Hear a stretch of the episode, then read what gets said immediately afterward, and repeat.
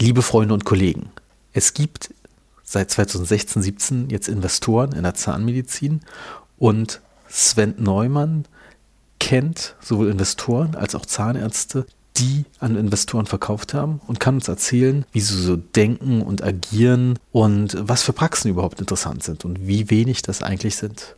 Viel Spaß beim Hören.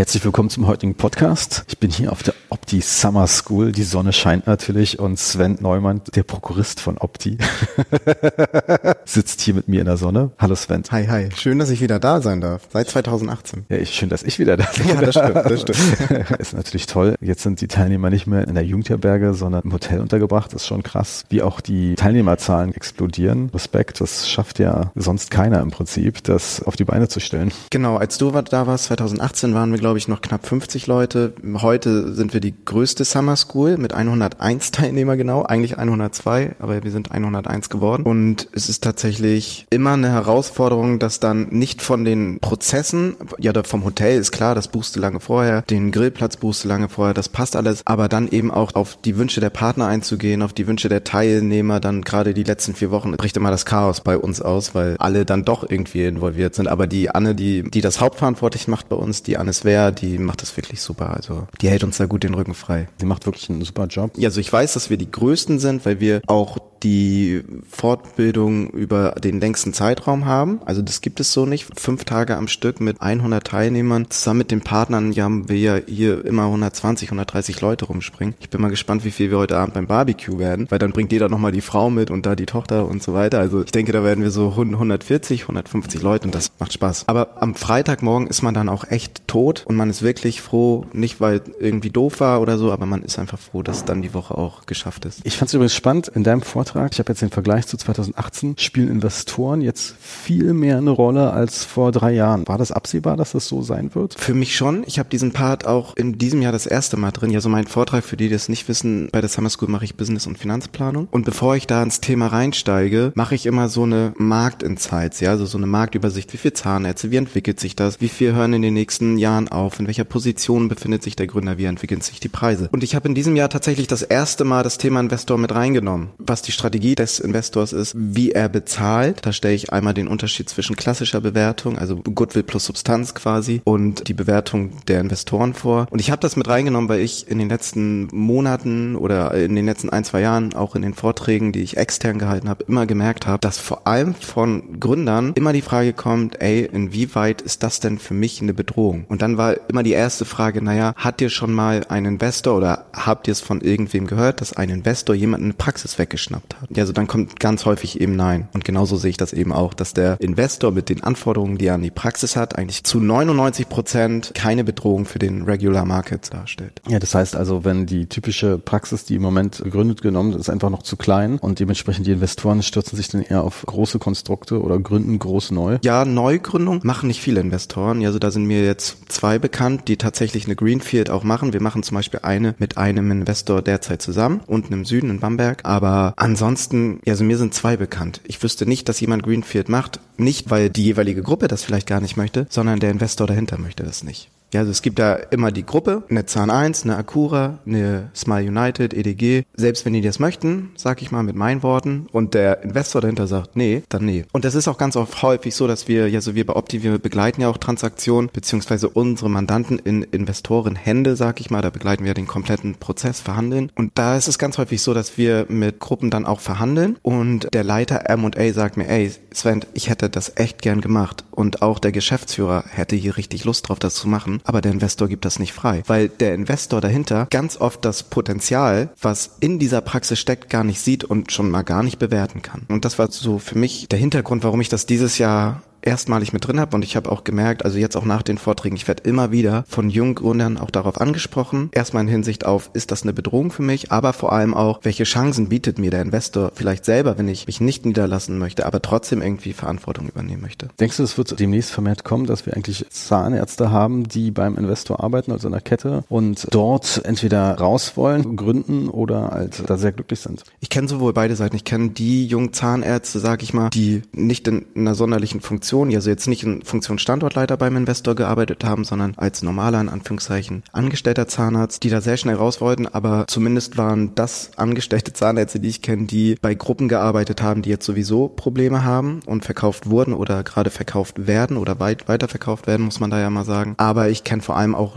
die Gruppen, wo sich wirklich junge Zahnärzte, die mit drei, vier, fünf Jahren Erfahrung dort als Standortleiter etabliert haben. Und das ist ja sozusagen aus meiner Sicht eine sehr gute Möglichkeit für aufstrebende Zahnärzte, die Verantwortung übernehmen wollen, die so einen großen Standort leiten wollen, die sich da verwirklichen können. Das ist ja nicht so, wenn der Standortleiter zum Investor geht und sagt, ich hätte hier gern Raum mehr, weil sonst ist die Prophylaxe weiterhin vier Monate ausgebucht und können wir nicht vielleicht zusammen gucken, wenn die Räumlichkeiten das hier nicht hergeben, dass wir vielleicht zusammen umziehen, wird kein Investor sagen, zumindest nicht mit denen ich näheren Kontakt habe, bist du bekloppt? Nein, natürlich machen wir es nicht. Also die sind ja dankbar, wenn sie da junge, engagierte Zahnärzte reinkriegen, die sich in die Gruppe vor allem auch einbringen. Ich glaube, dass das in den nächsten Jahren eine Riesenchance ist für junge Zahnärzte, für eine Generation, die sich schwer niederlässt aufgrund verschiedener Umstände. Das ist, glaube ich, klar, Feminisierung, gestiegene Verwaltungsaufwand, Investitionsbedarf und so weiter und so weiter. Also ich glaube schon, dass das eine Entwicklung ist, die wir sehen werden. Lohnen sich denn die Praxen für die Investoren selber im Moment? Weißt du das? Inwieweit meinst du lohnen? Ich meine, wenn ein Investor jetzt eine große Praxis übernimmt, lohnt sich dieses Investment für den Investor? Ja, das wird ja ganz oft verwechselt. Ja, so dieser Multiple, von dem immer alle sprechen, Faktor Multiple auf die Bewertungsgrundlage. Der sagt ja erstmal meines Erachtens gar nichts aus. Ganz oft werden wir angerufen von Zahnärzten, ich möchte meine Praxis abgeben, welchen Multiple kriegt ihr? Und da sage ich dem immer, ich kann dir jetzt einen 15er sagen oder einen 20er. Das sagt dir genau gar nichts, weil bei einem 15er bekommst du vielleicht 5% upfront. Ja, so fünf Prozent der gesamten Kaufpreiszahlung upfront. Viel wichtiger ist doch das Gesamtpackage und vor allem, welcher Investor passt denn zu dir? Möchtest du einen Investor, der dich weitestgehend entlasten kann und das auch tut?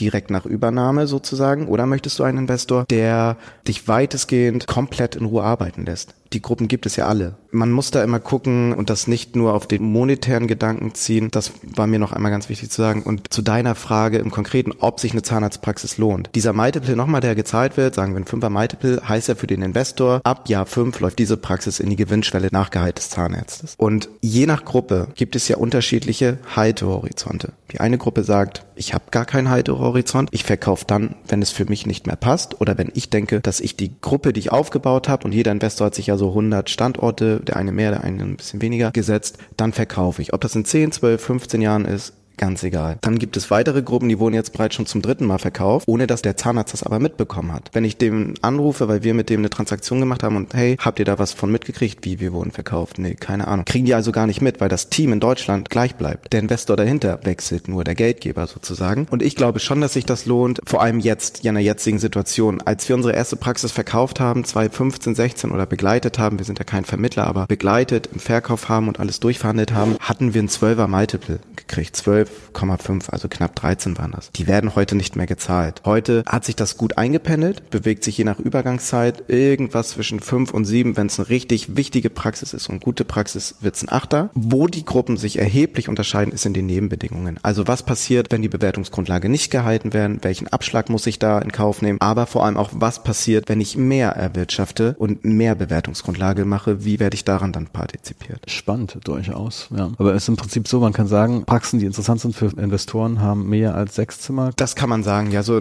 ich kenne kaum Investoren, die unter fünf Zimmer kaufen. Unter fünf Zimmer. Also dann muss es wirklich schon vier Zimmer vorbereitet und ich sag mal, dann hat er noch zwei, drei Zimmer zur Erweiterung. Dann gibt es auch Investoren, die kaufen nichts unter acht. Gibt es auch. Andersrum gibt es auch Investoren, die kaufen, was weiß ich, wir haben schon Praxen in einem 600 Einwohnerdorf in Nordfriesland verkauft mit zwei Zimmern, weil die eine unglaublich starke Rentabilität hat. Das merkt man ja auch bei den, ist meine ganz persönliche Meinung, das merkt man ja auch bei den Gruppen, die jetzt so Kapitalprobleme hatten, Konsolidierungsprobleme und was weiß ich. Das sind alles Gruppen, die haben nur große Riesenpraxen gekauft. Dementsprechend ist das Klumpenrisiko natürlich höher und ich habe mehr Alpha-Tiere in der Gruppe. Das ist ja so. Das ist auch nicht respektierlich gemeint, ja, aber je größer die Praxis, desto größer das Alpha-Tier in der Praxis und desto schwieriger ist der auch zu handeln, meiner Meinung nach oder mein, meiner Erfahrung nach. Wenn ich aber eine coole Mischung in der Gruppe hinkriege, also ich gehe aufs Land, ich kaufe mir Spezialisten, ich kaufe mir auch richtige Alpha-Tiere, die bekannt sind, die Reputation in die Gruppe bringen. Die Gruppen, die das gemacht haben, bei denen läuft sehr gut. Wie lange ist eigentlich der Inhaber, der verkauft, noch in dieser Investorenpraxis drin? Das ist komplett unterschiedlich. Also am Anfang war es dem Investor tatsächlich egal. Da haben wir Transaktionen gemacht, da konnten die nach einem halben Jahr rausgehen. Heute sagt der Investor eigentlich, ja so der klassische Investor, der nur mit Eigenkapital oder mit einem ganz geringen Anteil Fremdkapital finanziert, unter drei schwierig. Aber dann gibt es Gruppen, die jetzt neu in den Markt gekommen sind. Es ist natürlich so, je kürzer der Übergang, desto mehr Abschläge gibt es auf den Faktor und auf den Kaufpreis. Das kann man auf jeden Fall sagen. Und was passiert denn mit der Position, wenn der Inhaber rausgeht? Probieren die vorher Leute aufzubauen und dazu hin entwickeln? Da steht eigentlich in jedem Kaufvertrag drin, hey, bevor du rausgehst, muss dein Nachfolger, wobei dein Nachfolger nicht definiert ist, also zwei gesunde Hände am besten, muss so und so vier Monate vorher in der Praxis eingearbeitet sein. Das steht auf jeden Fall drinne und da kommt ja genau so das Summer School Klientel ins Spiel. Also die jungen Leute, die sich in guten Praxen, modernisierten Praxen niederlassen wollen und vielleicht dort als Standortleiter reingehen möchten. Das erleben wir immer mehr, dass genau dieses Klientel, was wir hier haben, in diese Funktion rutscht und das für die auch interessant ist. Interessant. Ich meine, wenn man sich überlegt, wenn die ersten Investoren 2017 oder 2016 17, ja. gekauft haben und sagen wir mal, die hatten alle fünf Jahresverträge, dann wird es ja jetzt langsam so eine Welle geben, dass ärztliche Leiter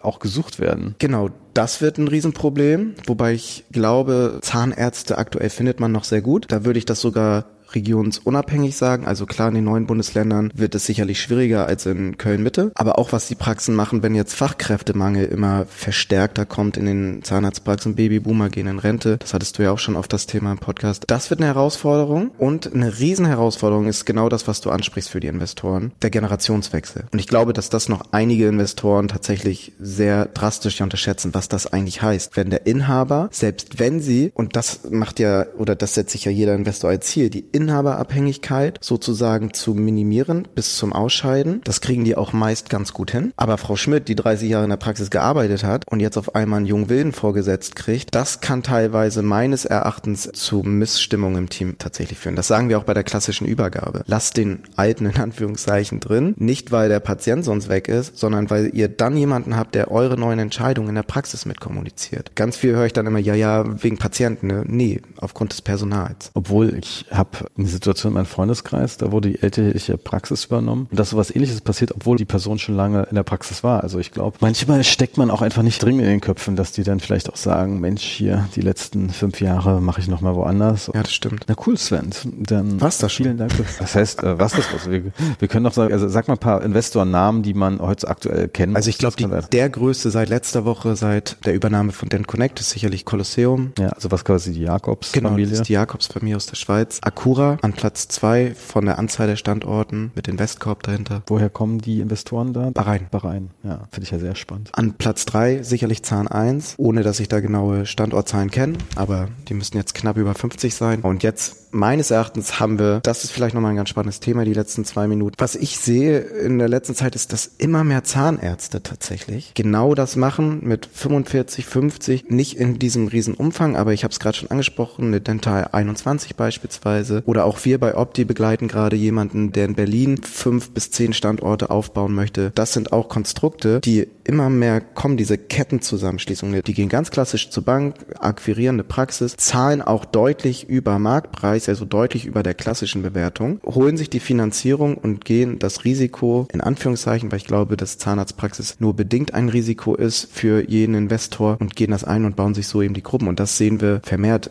und in ganz Deutschland, regionsunabhängig. Also das ist, glaube ich, auch nochmal ein Thema, was wir in der nächsten Zeit sehen werden, dass immer mehr größere Zahnarztpraxen sozusagen expandieren und sich erweitern. Spannend. Wer ist der Zahnarzt dahinter bei Dental 21? Ist der bekannt? Ich kannte ihn, ich weiß aber nicht, ob wir es sagen dürfen. Den Namen habe ich heute schon mal gehört. Ja? Aber vom Teilnehmer. Okay. Ja, der hatte in Frankfurt sich eine Praxis angucken und da ist er sich mit dem Inhaber tatsächlich nicht einig geworden und äh, der Inhaber meinte dann auch, ja, den verkaufe ich halt an Investor. Ich weiß nicht, ob das, da könnte man fast sagen, da ist vielleicht doch ein Einzelpunkten gibt es denn die Situation? Die Überschneidungen gibt es sicherlich, weil jeder, auch der hier sitzt bei der Summer School, möchte nicht die ein, zwei Zimmer Praxis. Das ist natürlich klar. Also die wollen in der Regel auch, das würden wir unseren Gründern nie sagen, die wir begleiten, hey, nimm, nimm die zwei, drei Zimmer Praxis, in der du wahrscheinlich die nächsten 30 Jahre schrauben sollst, sondern natürlich suchen die nach fünf bis sechs Zimmerpraxen. Ja, oder vier, fünf Zimmer, irgendwie so. Aber in den Großstädten ist es vor allem so, also in Frankfurt Mitte, Berlin, was weiß ich, dass aus dem Grund, dass die Investoren, die ich gerade genannt hat, ich sag mal die Top 3, die Top 4, die haben ihre Leuchttürme zusammen. Die haben ihre Praxen mit 10, 12, 15, 20 Behandlungszimmer, so dass die jetzt das Risiko ein wenig verlagern. Die kaufen nicht mehr diese großen Leuchttürme, sondern gehen auf fünf bis acht Zimmer. Und das ist natürlich häufig, und wir begleiten gerade selber eine Transaktion Nähe Hamburg, wo wir sowohl Investor als auch Gründer im Prozess haben. Aber da sind die monetären Unterschiede einfach so groß, dass der Gründer da ganz oft nicht mithalten kann. Aber im Prinzip würde ich sagen, für den Investor, dann können wir es abschließen, jetzt für den Investor würde ich sagen, sind fünf Prozent, maximal fünf Prozent der Zahnarztpraxen, die wir am Markt haben, ja interessant. Und dann glaube ich nicht, dass das eine Bedrohung für den Regular Market ist. Es kann sein, in der einen oder anderen gibt es da Überschneidungen, wo der Investor den Gründer aussticht, das ja, aber in der großen Masse auf, glaube ich, auf gar keinen Fall. Lustigerweise, in Berlin kenne ich den Markt so ein bisschen, wenn man so will. Und da haben wir zum Beispiel ja auch einen Kinderzahnarzt, der mehrere Standorte hat. Und von dem dachte ich eigentlich auch mal, die ist eigentlich bloß heiß, an Investor zu verkaufen. Und der wurde ja auch schon mal in der ZM als Kette gelistet und war mit seinen fünf, sechs, sieben Standorten tatsächlich in den Top 10. Aber der hat anscheinend gar keinen Bock an Investor zu kaufen. Der mag das einfach. Ist der denn schon in dem Alter, wo er abgeben kann? Oder sollte? Weiß ich gar nicht, ehrlich gesagt, aber er gründet ja ständig neue Standorte. Ich glaube, der hat noch gar keine Lust. Nee, genau, aber wer soll sowas übernehmen? Wer soll so ein Teil mit fünf, sechs, sieben Standorten, es wird keiner übernehmen. Und wenn sich das einer zutraut, wird er bei weitem wahrscheinlich nicht das kriegen, was der Standort dann wert ist. Das heißt, entweder wird sowieso, was weiß ich, ein Krankenhaus übernehmen oder halt ein Investor. Das ist ja genau das Dilemma. Ja, so wer soll diese großen Praxen, die jetzt auf den Markt kommen und nochmal, das sind vielleicht von diesen Riesenpraxen sind es vielleicht ein Prozent der Zahnarztpraxen, die wir haben in Deutschland. Wer soll die übernehmen? Da wird keiner reingehen. Und wenn da jemand reingeht, wird es monetär für den Inhaber sozusagen bei weitem nicht das rauskommen, was der Laden eigentlich wert ist muss das zerstören einzeln verkaufen. ja. ja. jeden Stuhl einzeln, genau. Zu einer Genossenschaft überführen und an seinen Mitarbeiter verkaufen. Das ist sicherlich ein Modell Genossenschaft. Also es wird ja immer ganz viel gewittert gegen, oder nicht gewittert, aber schlecht geredet, was der Investor macht. Aber ich, das, ja, wir haben ja Einblicke in beide Märkte und ich glaube, dass man sich immer ganz oft auch fragen muss, warum ist denn die Entwicklung so, wie sie ist? was wurde denn versäumt, um auf die junge Generation irgendwie einzugehen. Und das Thema Work-Life-Balance, was von den Älteren immer so ein bisschen belächelt wird und ja, ich habe doch früher auch 60 Stunden geschraubt, warum kann der oder der oder vor allem die das denn nicht? Da wurde kein Rezept gegen gefunden und wird es, ja so die APO-Bank hat es ja mal probiert mit ihrem Projekt, wo sie drei bis oder vier waren es, glaube ich, dann am Ende, Frauen zusammengepackt hat und so eine Zahnarztpraxis to go gemacht hat, so zu, oder zur Miete. Zahnarztpraxis. Ja, genau so. Und ich glaube, wie lange hat das Ding gehalten? Ich weiß nicht, ist es schon wieder weg? Ja, es ist vielleicht nicht weg, aber im ersten Monat ist direkt ja die erste ausgestiegen. Und wir haben uns nämlich gestern gerade darüber unterhalten, deswegen ist das gerade noch so präsent, das Thema. Ja, also ich habe gehört, weil da drüber ist ja auch ein ganz bekanntes Depot sozusagen, dass da öfter das Licht aus ist, als es an ist. Und da wurde es ja versucht, das ist ja sehr gut und sehr erfreulich, dass da mal jemand investiert hat, was probiert hat, aber davon muss es viel mehr geben, weil ich sehe so, die Entwicklung, die wir jetzt haben, ist erstens in anderen Ländern ganz normal. Deutschland ist der letzte Markt, wo diese Entwicklung kommt. Und es wurde wie immer nicht darauf geachtet, wo entwickelt sich der Markt hin und wie steuern wir gegen, aus meiner Sicht. Das ist ein gutes Schlusswort, würde ich sagen. Also vielen ja, Dank, Sven. Nächste Opti Summer School wird also noch größer nee, oder werdet nein, ihr in nein, dem nein. Bereich Wir werden bleiben? bei diesem Bereich 100 Zahnärzte bleiben. Wir werden bei der Anzahl der Kooperationspartner bleiben, die auch diese Veranstaltung erstmal möglich machen. Also auch da ein Dank an Henry Schein, XO, Dumpsoft, dem DZR, Camlog und Daisy natürlich. Also die machen das Ganze hier möglich. Alleine würden wir es nicht hinbekommen, so eine Veranstaltung hier zu machen. Riesendanke da also. Und diese Größe wird's bleiben. Schön. Vielen Dank. Sehr gerne. Schön, dass ich hier sein durfte.